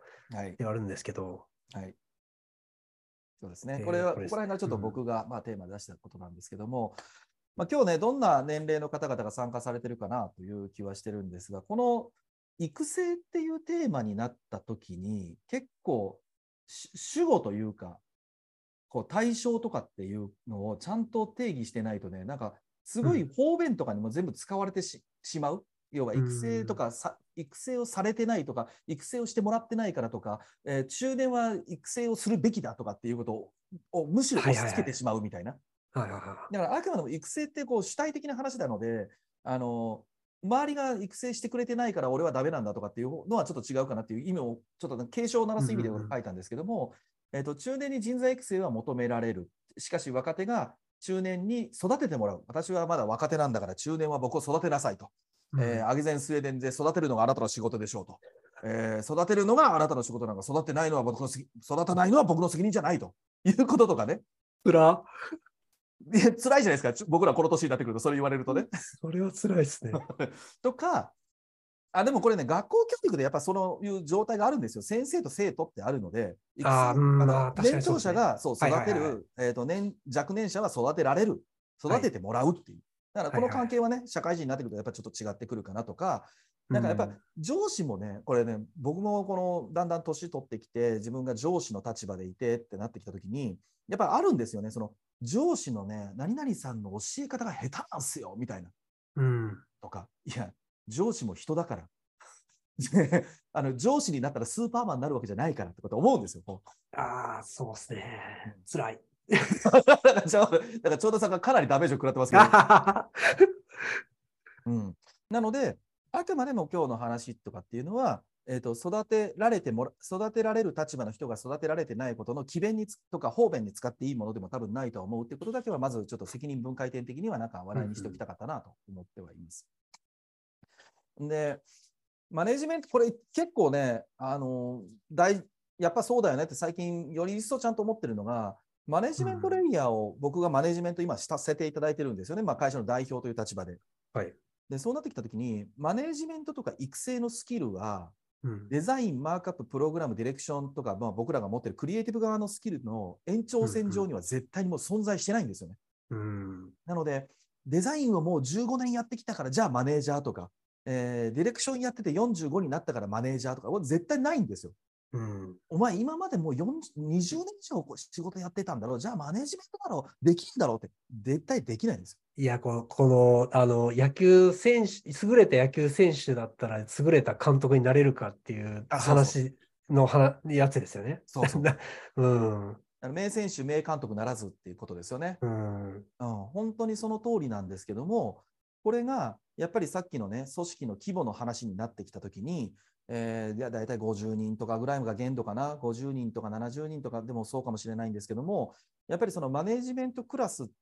のレイヤーですよね、うん、そこって下から上がってきた結果として、じゃあマネジメントの立場みたいになるんですけど、うん、なぜかというと、えっと、外部からいきなりマネジメントだけをやる人って採用したりしないし、あんまできないんですよね。できないですね。うん、で、大体の会社がそれぐらいの人数、まあ、40人ぐらいまでだとすると、大体プレイングマネージャーになる。これはうちの会社も若干そういうところもちろんあります。で、そうなってきたときに、じゃあ、純粋なマネージャー採用すればいいじゃないですか。手を動かさないマネージャー採用すればいいじゃないですかって話は、これは理屈としてわかるんですけども、うん、マネージメントそのものって、直接手を動かしてないので、20人、30人、40人クラスの会社だと、全く、なんですよ、納品物を作らない人に対してのコストっていうのが、なんとなくね、感覚的に理解されづらいらしいんですよ。いや、むず、うん、現実ちょっと難しいと思いますね。うん、相当な、なんか、うん、うんなんだろう、えっ、ー、と、あの、その、え、なんていうか、あの、制作して、それで売り上げ上げるみたいな形だけじゃなくて、うん、もう自動的になんかこう、あの、ストックされていくような、あの、ビジネスモデルがもうすでにあって、うん、で、そこに対して投資ができるっていうふうな体制だったら、そういうふうな、あの、人物を入れても、まあ、問題ないっていうふうな形にはなるかもしれないですけど、うん、そうじゃない、その制作会社っていうふうな形だと、うん、現実でかなり難しい。難しい。そうですね。なので、昇進したからマネジメントっていうのは、僕はもう結構、できる限りもやめてた方がいいなと思ってるんですけど、まあ、できるかどうかってまたちょっと別ですけどもね。うん、なので、まあ、それが下に書いてる会社組織として未成熟なまあ制作会社。だって、制作会社ってそ、ね、ウェブの制作会社って組織ができたのって、それこそ96年とか95年ぐらいが限度だと思うので、うん、いいとこ30年しかないわけですよね。しかも、スケールしてるかっていうと、下手すると、えーと、2010年前後ぐらいかな、あのリーマンショックの前後ぐらいまでは、うん、ウェブの制作会社でも50人、100人の会社って結構東京にはあったんですよ。はでもそれがね、かなりなくなっちゃったんですよね。うんあのリーマンショック、東日本大震災のあの辺りぐらいでなくなってしまって、そうなると、すごいクリエイティブに特化はしていて、めちゃめちゃいいもの作るかもしれないけども、20人の会社ですみたいな。うん、で悪いと言ってるわけじゃないんですよ。ただそのに、そこにいる20人がそのままいい仕事をし続けていくと、黙ってても年を取るんですよね。年、うん、を取ってきたときに、じゃあその会社ってどうすんのって話になってきたりとかってなると、じゃあ組織の形態を作らなきゃいけないかなとか、次の人を入れなきゃいけないかなってなってきたときに、全員がクリエイティブなので、どどうやって組織にするんだっけみたいな話がやっぱりぶち当たる気がしてるんですよね。うんうんなので、これがやっぱりすごいでかい会社さんとお仕事を一緒にしてた時っていうのは、ちょっと違うなっていうのを思うところですね。うん。で、えーと、マネジメントの育成って、えー、組織育成って結構僕は無理ゲーな さっきね、あの長田さんも言ってた通り、かなり難しい話ですよね。うん、はい、で、僕の中でなんですけども、マネそもそもマネジメントはクリエイティブの延長線上にないので、うん、マネだだってなんだ、ね、デウェブデザイナーをやってる人が、デザインとかってウェブを作る仕事なんだから、じゃあ明日あなたがあのマークアップできるよねって言ったら、そんなことはないわけですよね。うんマークアップやってるから、じゃあ明日から、じゃあパール書いてとか PHP 書いてとか、いや、ちょっと、え、なんでできないのとかって言われたって、いや、僕ですみたいな話なんですけど、同じですよ。はい。だから、好きか嫌いか、そもそも知らな、自分はそう思ってなかったけど、得意だみたいな話で、マネジメントの素養がある人っていうのが多分いいるんですよね。はい、素質というか資質というかね。まあ、マネジメントは、まあ、なんかこう、コミュニケーションスキルに近いものがありますね。なんかもう、やっぱり持って生まれてうまいやつみたいな、はい、ありますね。はい。うん。だから、例えば、えっ、ー、と、ちょっとネガな言い方をすると、あるタイミングで、なんでしょう、厳しいことも言わなきゃいけないかもしれません。うん、パワハラとかって意味ではなくても厳しいことを言わなきゃいけなかった。でも、その厳しいことを言いたくないときに、えーと、相手には伝わるけども、相手がやらなきゃいけないなと思う言葉を紡ぎ出せる人。うん、だからそれコミュニケーションだったり、言葉の選び方であったりとかっていう人が、ああ、それは確かに素養の問題になりそうですね。うん、ああなので、そういったのって、本人は多分分かってないんですけども、それがもう空気を吸うようにできる人もいるんですよ。でも、そうじゃない人にやらせると、いや、お前これ、納期どうなってんの？って、俺、だからもう言わなきゃいけないんだけどさ、できるの？お前みたいな、こんな言い方をしちゃう人がいるんですよ。はいはいはい。横から聞いてたらさ、いや、お前もうちょっと。詰めてるだけみたいな感じ。考える、お前そんなこと言ったらこいつ潰すだけじゃねえかとか思うんだけど、分からない人には絶対分かんないんですよ。だって言わなきゃいけない、マネジメントをしなきゃいけない、えーと、育成をしなきゃいけない、時には厳しいことも言わなきゃいけない、だから言ってるんですよになるんですよ。うんなので、僕はそのこうそういった人がさらに座学と OJT の両方の、えー、経て、やっと身につけられるスキルなんじゃないかなというのが最近こう思ってるところですね。こここでいうなんかこうマネジメントの対象っていうのは、プロジェクトマネジメントではないですね。ではなく、はい、あのあくまでこう人のマネジメントっていう、ね、そうです。ヒューマンマネジメントであるとか、まあ、組織の中での人材育成に関わるマネジメントレイヤーってことですね。で、じゃあマネジメントの素養がない人はどうやってもできないっていうところに、多分僕はもう、なんとなくね、ちょっと諦めが入ってるんですよね。っていうか、えっとね、逆になんですけど、その諦めてる理由は、はい、あの、えっと、デザインは、うんうん、僕もデザインやった時に頑張ればなんとかやるんで、しかもその、えっと、負荷とかって、自分がまあ、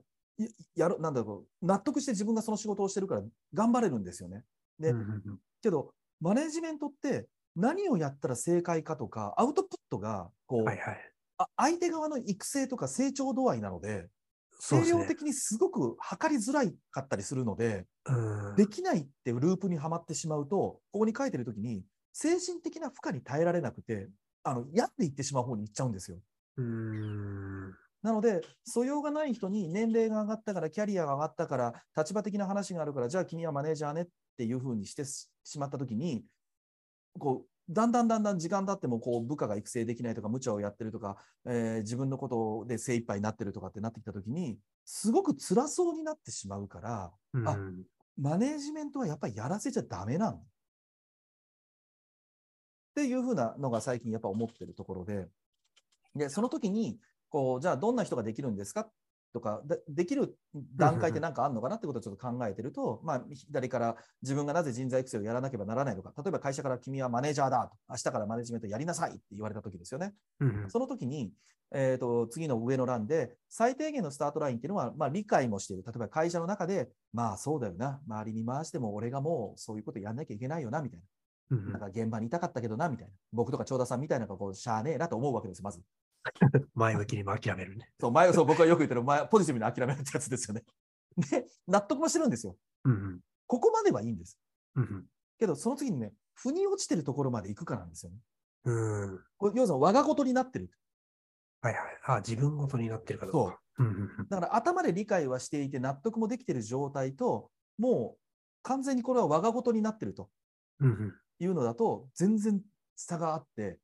腑に落ちてなかったらこの下なんですよ。うん、どっかでうまくいかなかった時に、なんで俺がこんな苦労せなあかんねんって、まあ、確かにしゃあないよ、このメンバーの中で俺がそれをせなあかんのは。でもなんか俺一人だけ苦労してないかみたいなところに陥っていくんですよ。ああ、このふ、そうか。だから自分ごとふ腑に落ちているかどうかのところまでちゃんとできているかどうか。そう。うん。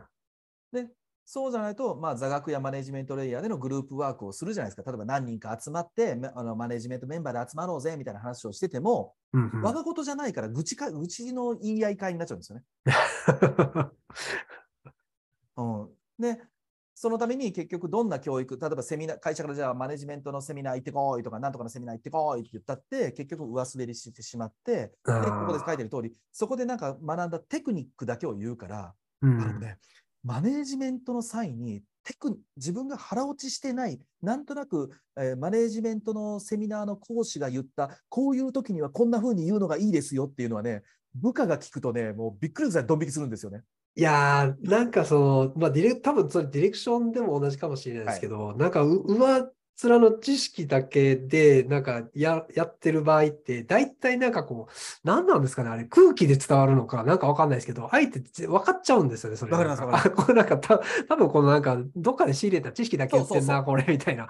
な、なんなんですかね、あれって。あれ、本当に伝わるじゃないですか。はい。なんか不思議と伝わるんですよ。その、そういうなんかネガティブ。まあ、多分人間ってネガティブな、あの、知覚の方が、あの、優れているっていうのは、まあ、脳の神経、あの、心理学の方、心理学じゃない、あの、脳科学的にもそうらしいんですけど、だからやっぱそういうふうな、あ、これは多分あかんなっていうふうなのを気づいちゃうっていう、そうそう人間の特性なんでしょうね。あのやっぱりね、多分テクニカルに言うと、えっ、ー、と、音の高さであるとか、えー、はいはいはい、時のピッチであるとか、それがね、いわゆるなんかこう、ピッコンピッコンって言って、なんかこう、測られたときに、多分、嘘ついてる、はい。はいはい、嘘発見器的な。あ、なるほど。だからこ、この人は本当のこと喋ってるな、みたいなのって、うん、まあ、だからめちゃくちゃ嘘が上手い人、あ言い方悪いと、あの嘘が上手い人とかは、あのー、なんかそれをほんさも本当かのように言ってたりとかっていうのは、まあ、それはひょっとしたら、その言ってる時は、もう本当にその人の中では本当みたいな感じになってるかもしれないですね。うん。そこまでやるとか、例えばまあ僕はもともとね、お芝居をしていましたけども、はい、それから芝居的にちゃんとできるような人じゃない限りは、やっぱり、ね、出るんでしょうね。それ特殊だうん、あただね、僕あの、2015年にうちの会社の社是とか理念とかを作るときに、一番最初にそのノートのに書いたのは、自分が信じきってないことは絶対にあの決定しないってやって書いたんですよ。うん絶対バレると思ったんです。いや、バレちゃいますね。やっぱりなんか。うん。だからどっかの会社のなんかかっこいいなんかパーパスとかを持ってきて、うちの会社もね、お前らこ俺はこう決めたんだとかって言っても、絶対それ、名村思ってないやろって多分バレると思ったので、うん一番最初に自分が最後まで考えて考えて信じてないことは絶対に決定にしないみたいなことを書いたんですよ。うん、やっぱバレると思ったから。はい。だからやっぱこれも同じで、マネジメントでも座学自体が上滑りしてテクニックで喋ってるから周りが聞いてる方はあなたそんなこと思ってないでしょみたいななんかそういうふうにこっちを思わせたくてやってるんでしょっていうのがバレてしまって余計にこう溝が深まるという。大変残念な結果になるという気が僕はしています。はい、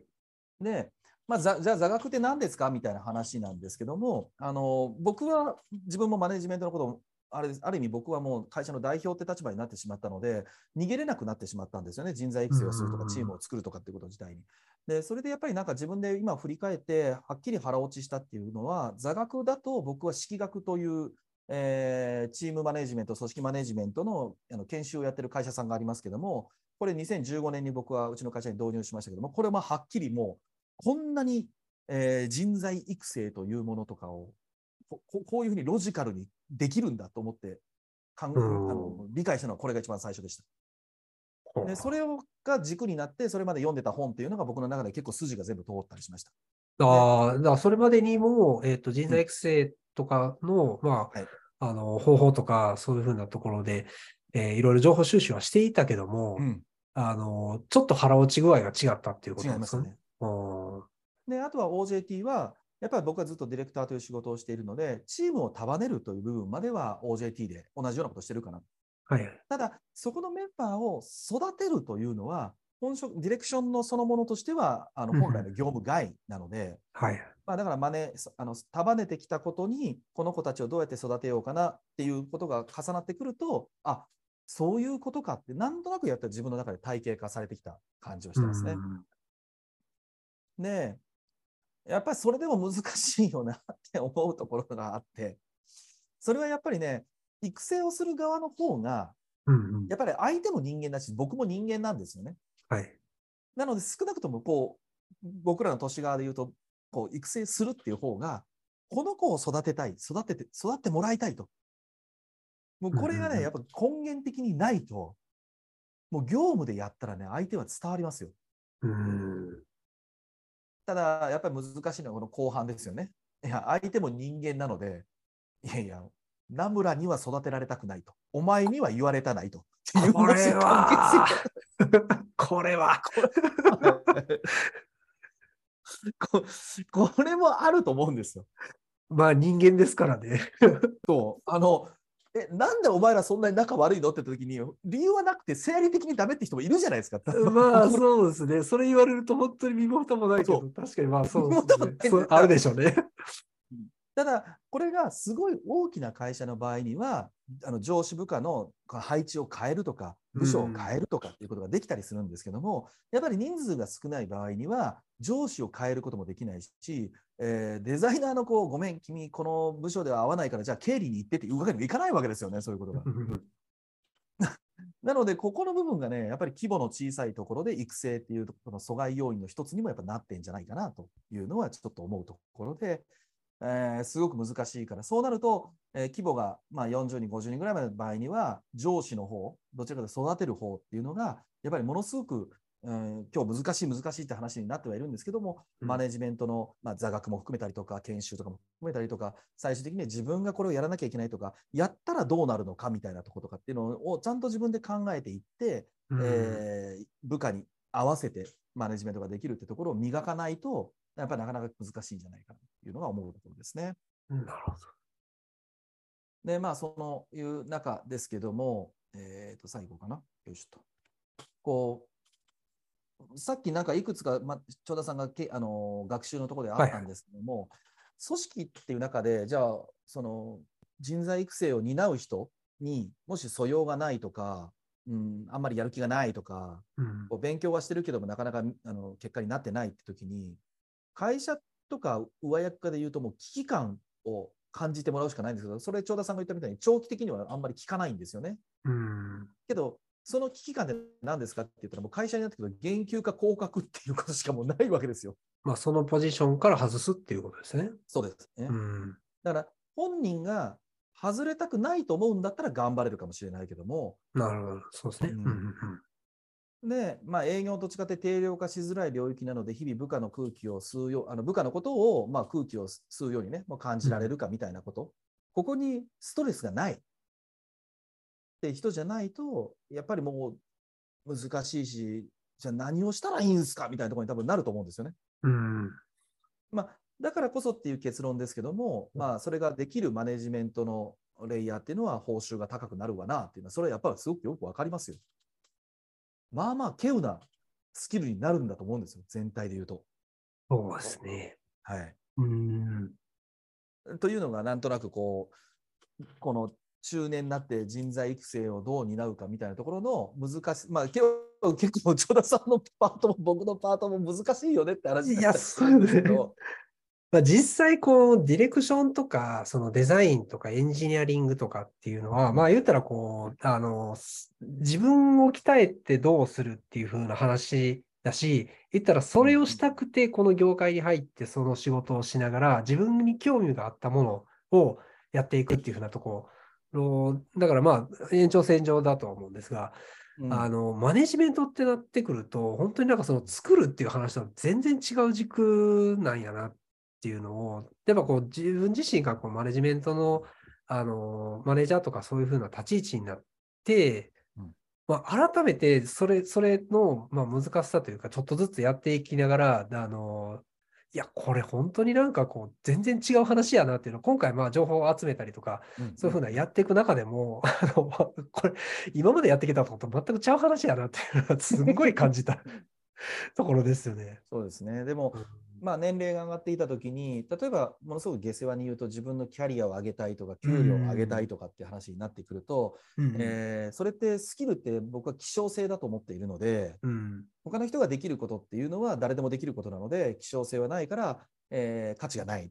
価値が低くなってしまう。うん、逆に言えば、じゃあ、えー、自分の,、ね、あのポジション的なものも考えたりとか、自分が今後どういうふうにしていこうかなと思うと、人が簡単にはできないことっていうことができるようにならなきゃいけないっていうのも、どっかでやっぱりあると思うんですよね。うんこれって何ってなってくると、そこ。ここら辺？ここら辺。そう。っていうのも分かると、やっぱりじゃあ40になっても50な50になっても60になっても、多分僕とか長田さんの世代で言うと、会社勤めをしている方だと、おそらく定年はもう70になると思うんですよ。今40代以下の方とかって。そうなってきたときに、今からあとまだ20年とか30年ぐらい働くってなってきたときに、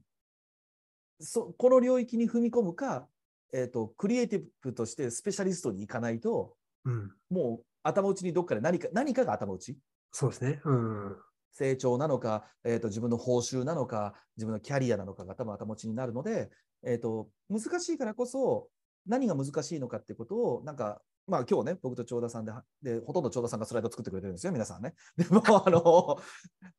こういうことに難しさがあるんだということが分かった上で取り組めば、なんかもうちょっと解決策というかね、うん、じゃあどこからやろうかみたいな。いきなりなんかマネジメントやれって言って、マネジメントは自分で学ぶものだみたいな会社でこう無茶ぶりをされると、それは潰れるから、改めて僕はなんか、長田さんが言動化していただいて、それを見て僕のこの最後の何枚かで喋らせていただいたんですけど、まあそうだよなと思いながら、なんか一時にね、なればなという。そうですね。うん。だし、うん、実際こう自分がつく、まあ、自分自身がそのウェブデザイナーからこうキャリア始めて、はい、ディレクションになディレクターの立ち位置っていうふうに変えていったのも、やっぱこう、ちょっと違う目線でプロジェクトに関わっていったりとかしていきたいっていうふうなところでディレクターになったけど、うん、でディレクターやっていきながら会社の人数も増えていって、メンバーも増えていって、自分のチームのあのメンバーも増えていって、自分自身がこうプレイヤーとして活躍するっていうより、この子たちがもっとこう、なんか、のびのびと生き生きと、なんかど、どんどんいいデザインを作ったりとか、いい仕事をしていくっていう風な場を作っていく方が、やっぱなんかこう、自分がいることの意味ってそこじゃないと、自分がなんかこう、めっちゃ先導機って、あの、俺がいいもん作るんだみたいな感じでやってたら、もう正直老害じゃないですか。あいつが全部仕事持っていっちゃうみたいな感じになっちゃうんで、それは嫌だな、みたいな。でもやっぱりこう、どっかあったりするっていうふうに思うと、やっぱこのマネジメントのところっていうのは、あの逃れられないし、ね、あの向き合っていかないといけないなっていうのは、やっぱすごく思いますよね。はいうん、というような、えー、感じではないかなと思います。はい。えー、ということで、まあ、いつもの通りですね、1時間と言ってたんですが、まあ、1時間が1時間半ぐらいなのはいつもの通りだということで、皆さんご了承いただいて、大体皆さん最後までお付き合いいただいている感じなので、ということですね。えっと、どうしましょう、長田さん、あの、いろいろ書いてくださいのところにですね、皆さんちょっとずつコメント書いていただいてるんですけど、ね、結構皆さんいっぱいコメントいただいてますね。はい、そっちを拾います？先に。そっち拾っていきますかね。はい、わかりました。じゃあちょっと待ってください。だんだんだんだんだん。よいしょと。はい、ということでですね、えー、裏でちゃんと準備をしておりましたので、出てきますと。ということですね。これどんな、皆さん、あこ、こうやって書いてんだなと思って、僕どうやってみんな書くのかなと思ったんですけど、はい。えーと、じゃあちょっと一個ずつ取り上げていこうかなと思います。ここになんか追加で書いていただいてますけども、中年かどうかはさておき、参加されている方の年齢層、経験がどれくらいの方が多いのかは気になりました。私は35歳、経験10年、もろ中堅という感じです。えっ、と、どうなんでしょうね、ここの。僕は何人か分かる方はいますけど、別に名前とかあの年齢は言わないですけど、そうですね。まあ、年齢層なのか、社会人歴なのかみたいなところの自己紹介コメントコーナーあったんですけど、こだいぶそこは寂しい感じなんで。あ上の方ですね。あごめんなさい。僕は言ってなかったですね。こっちの方でしたね。まあ、こっちにも書いていただきつつでもいいかもしれないですね。ここら辺は僕だけかもしれないです。あ僕も、はい。あのー、あ、こう書いてるんですね。はい。あ、すごいみんな動いてる、動いてる。で先にじゃあ下のコメントからいっちゃいましょう。えっと、すみません。えっ、ー、と、先ほどのこちらですね。よいしょと。で、あと、えー、っと、私はデザイナーですが、小さい会社ばかり渡り歩いたため、ディレクションもせざるを得ない環境で、38歳、歴13年ほどマネジメントを求められています。これね、今、うん、もろ中堅っていう感覚なんですけど、はい、これ僕、うちのお客様って不動産会社様で、まあ、場合によっては大手の会社さんもあるわけですよ。はい、35歳なんて若手ですもんね。ああ、確かに35歳まだ若手、うんまあ、特に不動産業界だったら若手でしょうね。ああ全然。うん。40超えてからやっと中堅ぐらいじゃないですかね。ああ。だから業態にもよるんでしょうね。僕らの業態でって。だって、あのまあ、まだ早いですからね。そうそうそうそう。だって、僕が40、今7歳で、はい、えー、Windows95 が出た時が大体20歳だったわけですよ。うん、で、僕と、僕の年っておそらく大学卒業してウェブを作る仕事に直接入った人の第一世代に近いはずなんですよ。はいはい。僕より上の先輩っていうのは、おそらく紙の業界にいてウェブも始めましたみたいな人なんですよ。はい。ってことは、ウェブをはから始めてウェブの制作会社にいて、ウェブを今やってますっていう人って、48が一番老害なので、35歳は中堅になるんですよ。老害ってあの中あの上の方なので、あの、はい、アッパーが僕らなので。うん、なので僕とかが65歳とか70歳になってきたときに、おそらくこう35歳はまだ若造って言われるんじゃないかなと思うので、なるほど、なるほど。多分中堅でしょうね。はいはいはい。うんで、えー、と次ですけど、私は33歳です。小さい会社に現場担あ小さい会社の現場担当になります。仕事で行うことがコロコロ変わるので、えー、実力はみじんこ程度で、そんなに卑下しなくてもいいと思いますけど、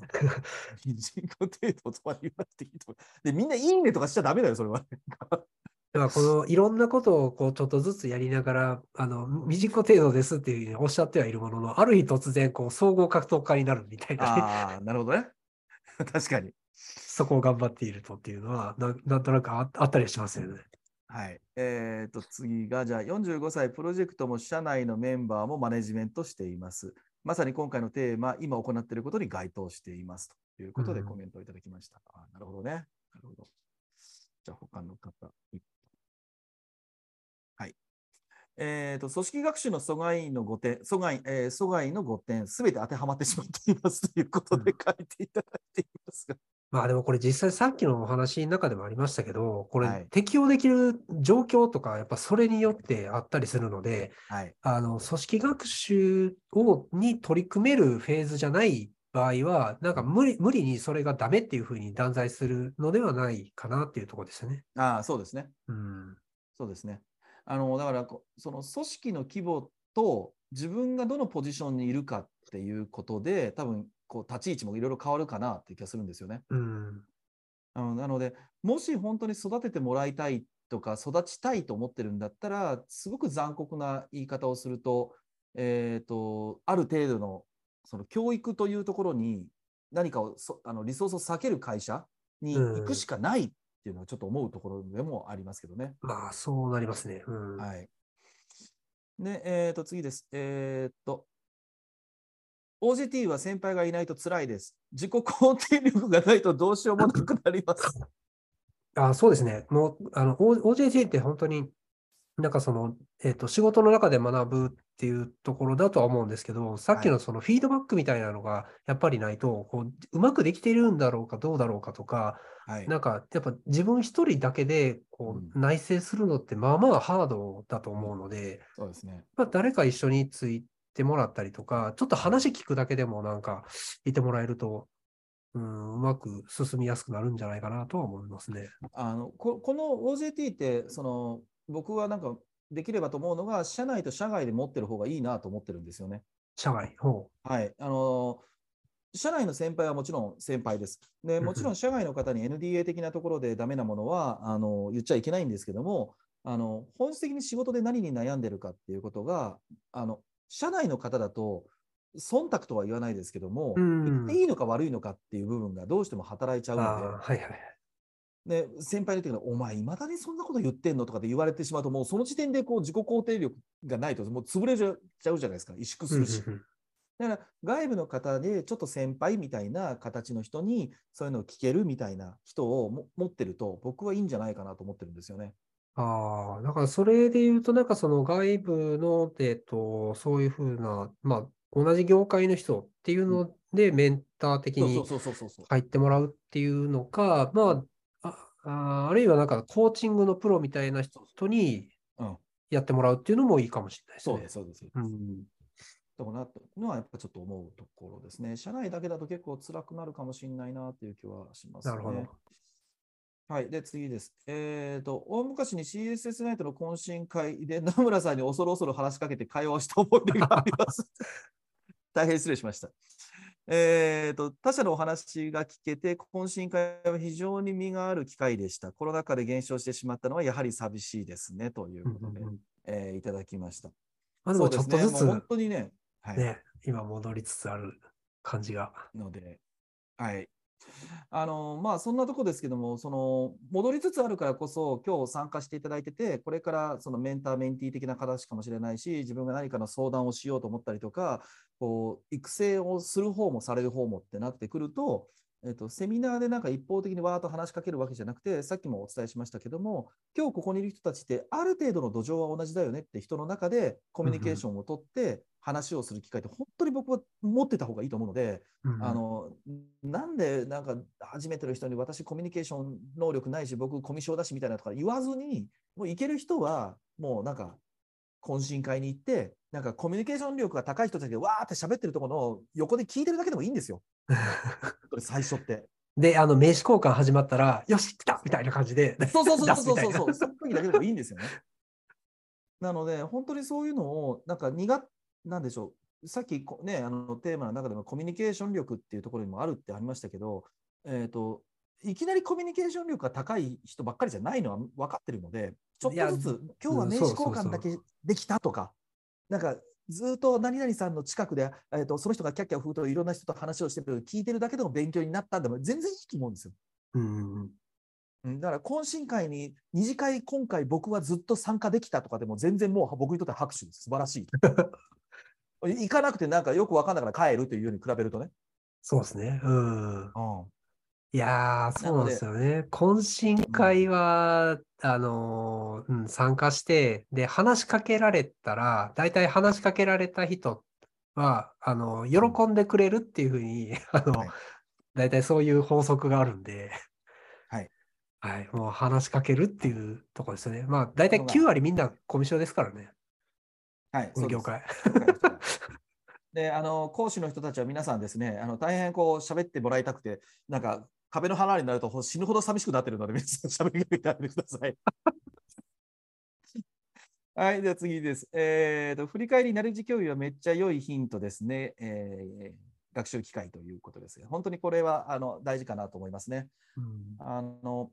うちの会会社でもさっき言ったケプトの会っていうのは全部やってるわけではないんですけども、まあ、ある程度大きい会の時には必ずもう最近はやるようにしていて、うん、あのキあのケプトとかキープえー、プログラムトライ、KPT かってググっていただくと、もういくらでも方法出てきてますので、ぜひ皆さんやってみていただければと。ただ、まあ、あのさっき言ったみたいに、ファシリテーションのところが結構肝になるかなと思いますので、あのファシリテーション、だから難しい。そうですね。うん、中立で喋らないといけないのでね、まあ、そこの部分がうまくいけばいいかなと思います。えー、と次です、はいえー。皆さんもチャット GPT 実務に取り入れてらっしゃるのかな？えー、まだまだ試験的ではありますが、社内の Slack で専用チャンネルを設けて質問を投げたりしています。Slack でチャンネルを設けるのはいいですね。心理的ハードル低め、参考にさせていただきます。ということで、あの今日は長田さんがチャット GPT を使っていただいてましたけども、どうでしょうか？全然ちょっとずれますが、チャット GPT 使ってらっしゃいます？実務ではまだ使ってないですが、ただこれ実務に使えるし、あの、はい、最初の取っかかりとか、はい、あの情報ちょっと集めてきたりとかっていう風なので、結構使えるなっていう感じですね。うん。あのー、あとはその、うん、あとはその設問の立て方とか問い、問いの立て方とかがやっぱ適切じゃないと、はい、なんかまた外れな感じになっちゃうので、やっぱそこの組み立て、うまくやっていかんとあかんなっていうのは思うとこですね。はい、もう僕もおっしゃる通り、通りですね。うちの会社は、えーと、4月から全社員導入です。もう有料版で。はいはいはい。会社で有料版契約すると。で、同じように、えっと、プログラム、サーバーサイドエンジニア側の方は、えっと、GitHub コパイロットをもう全員導入するということに決めました。ああ、そうですね。今、うん、コパイロットの方はうちのエンジニアもだいぶ注目してて、あの、はい、だいぶ使えそうだなっていうふうになってきてるんで、うん、まあ、あ今度はあの、アドビのやつも出ますし。マイクロソフトもコパイロットになりますからね。そう、すごいですよね。どんだけ副操縦士好きやねん、お前らと思います、ね、いやすごい。もうちょっと名前考えろやみたいなと思うんですけど、あの、ちょっとまあチャット GPT の話で僕がうちの若手とかにも話をしたんですよ。うん、で、新卒2年生か3年生、2年生かと話をしてたんですけど、どうって言ったら、使ってるって言ったらね、実はあんまりすいません、なんか気になってるんですけど、忙しくて使ってませんみたいなことを言ったんで、ダメじゃんみたいな話を言ってたんですけど、うんうん、あの、ちょっとなんか、こう、思うところがあるのが、ちょっと前に Web3 とか、はい、ね、あの、いろいろ言われてるじゃないですか。はい、はい、はい。僕はなんとなく、あれはダメだと思ってたんですよ。うん、なぜかというと、僕はあの就職の時には、えーと、マルチメディアという言葉があり、えー、10年ぐらい前には Web2.0 という言葉があり、うん、で今 Web3 になりですけど、まあ、全部概念の話なので、そうですね。どう形になるかっていうのは結構あや概念のままふわふわしていくなと思ってたら、まあ、見事にあのメタがあの頑張っていくぞって言ったら大こけとりあえず今のところしてるわけですね。まあ、この後どうなるかまだわからないですけども。まあ、一方でね、はい、はい、チャット GPT というか、あの GPT とか、あの対話型 AI か、うん、これはちょっと個人的にやばいと思いました。いろんあのいい意味でも悪い意味でも。で、えっと、これは何が得意か不得意かっていうのが、自分の中で腹落ちするまでは使っとかないとやばいと思います。あのさっき本当に長田さんがおっしゃった通りで、質問力がものすごい問われるんですよね。そうなんですよ。はい。なんかあの、あの、ツイッターでも最近毎日のようにチャット GPT のやついろいろ流れてきて、はい。あの、やってますけど、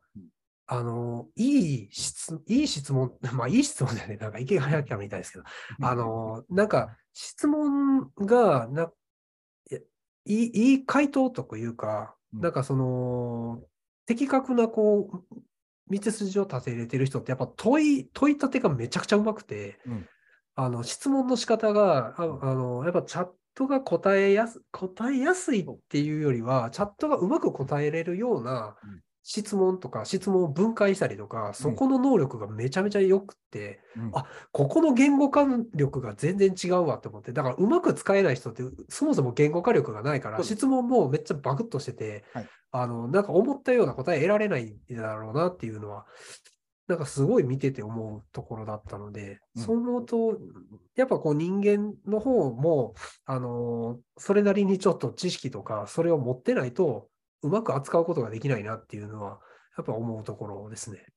あの僕、先月ですけど、文書術っていうセミナーをさせていただいてるんですけど、うん、もう、あれは最低限の土台にないと多分無理なんですよ。うん、日本語ってあのそもそも主語、述語、目的語のどれかが欠損しても、あの対話だったりするときの保管できる言語なんですよね。はい。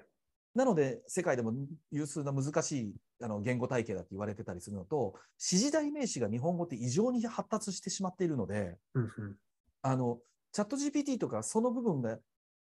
頑張ってね、結構業界に読んでくれるんですけど、うん、けど本当に会話で言ったときになんか、よく分かりませんみたいな状態のか、なんかすごいふわふわした回答が返ってきて、あんなも全然チャット GPT ダメじゃんって言ってんだけど、僕にするとチャット GPT ダメじゃんって言ってる人は、お前の日本語がダメじゃんってそうそうそう。そもそも質問が悪いよみたいな。そうそう。99%が多分そうなんですよ。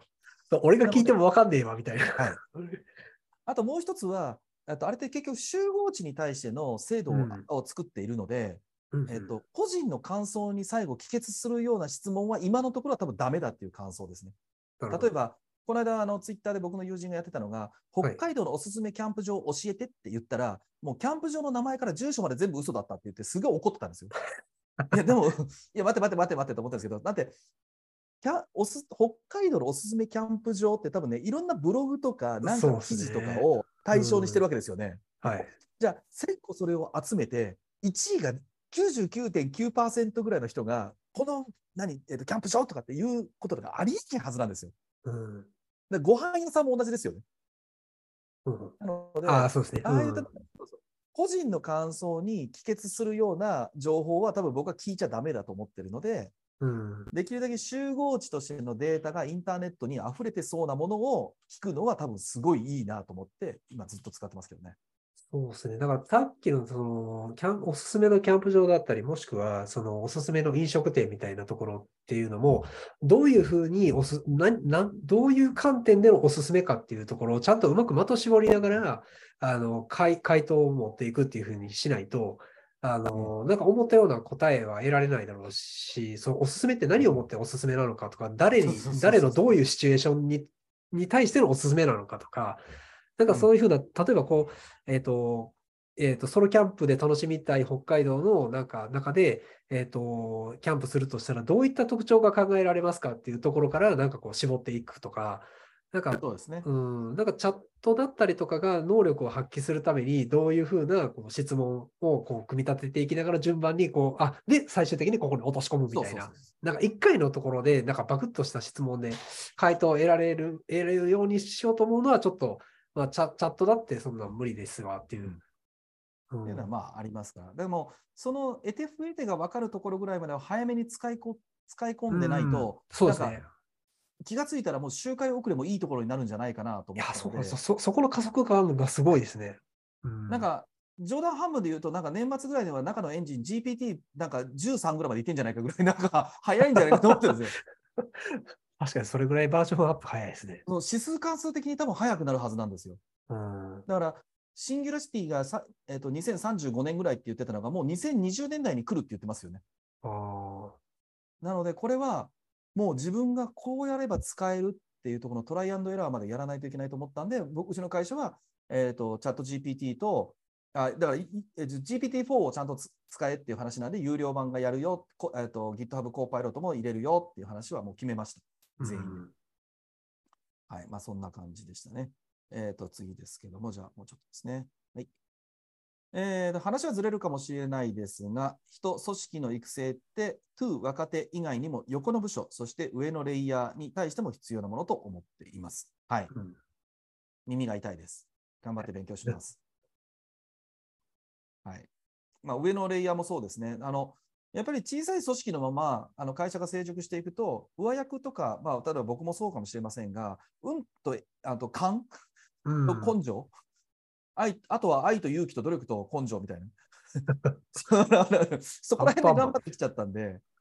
体系的になってないんですよね。うん、そうですね。感覚的ではあるとは思うんですけど、その感覚っていうのをどどういう感覚なのかっていうのを、まあこう、やっぱ言語化したりとかっていうのはあると思うんですけど、うん、やっぱそんなのなかなか振り返る時間ってなかったりするので、うん、うん。やっぱそそこをどういうふうにやったら同じようにできますかっていうふうに、あの、と、なんか聞いてみるとか、うん、なんかそれをあの僕たちもできるようになりたいから、一緒にそれを考えませんかっていうふうな感じで、やるのは、まあ、ボトムアップ的なやり方になるかなっていうのがありますね。うん、まあ、再現性がある状態まで持っていきたいよねっていうところですからね。うん、えー、っと、これはもう読みました。いただいたかな。あとは、えー、っと、よいしょ。えーと、コミュニケーション力を評価された結果、上からマネージメントを託されましたが、正直、厄介事を押し付けられてしまったという気持ちです。不安ですって。そうですね。まあ、そう思いますよね。これは。これをこう、どう、あの、これは、まあ、言ったら私にとっで、私の、まあ、要は、こう、他の人が持っていない才能っていうのを認められたっていうふうにポジティブに捉えつつ、うん、じゃあそれをどううまく活かしていくかっていうふうにしながら、まあ、腹落ちさせていくっていうところなんでしょうけどね。だからこれと、まあ、あの、それがなんか孤軍奮闘みたいな感じになっちゃうと、やっぱすごくしんどくなっちゃうと思うので、同じ目線のあの会社の中で、なんか、あの、仲間が欲しいですね、こういうのは。一、はい、人だとやっぱきついですね。うん、きついと思います。力だけで一人でマネジメントやれっていうのは多分かなりきついと思いますね。うん。あの、辛くなったらなんか今日のやつをまた参考にしていただければっていう。えー、といった感じですかね。皆さんのやつはこれで拾ったかな？拾ったかな？拾ったかな？ですかね。はい。拾った感じですかね？はい。で、あとですね、もう一個だけチャットでいただいてました。えー、っとですね、はい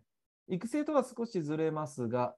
えー、デザイナーへのフィードバックスキルは Web ディレクターの必要な要素になりますね。コーチングなのか、ティーチングなのか、デザイナーのスキルや納期によりそよっても変わりそうです。フィードバック方法を体系的に学ぶのは、マネジメントの勉強がしっくりくる気がしますということで感想をいただきましたけどもね。うん、はい。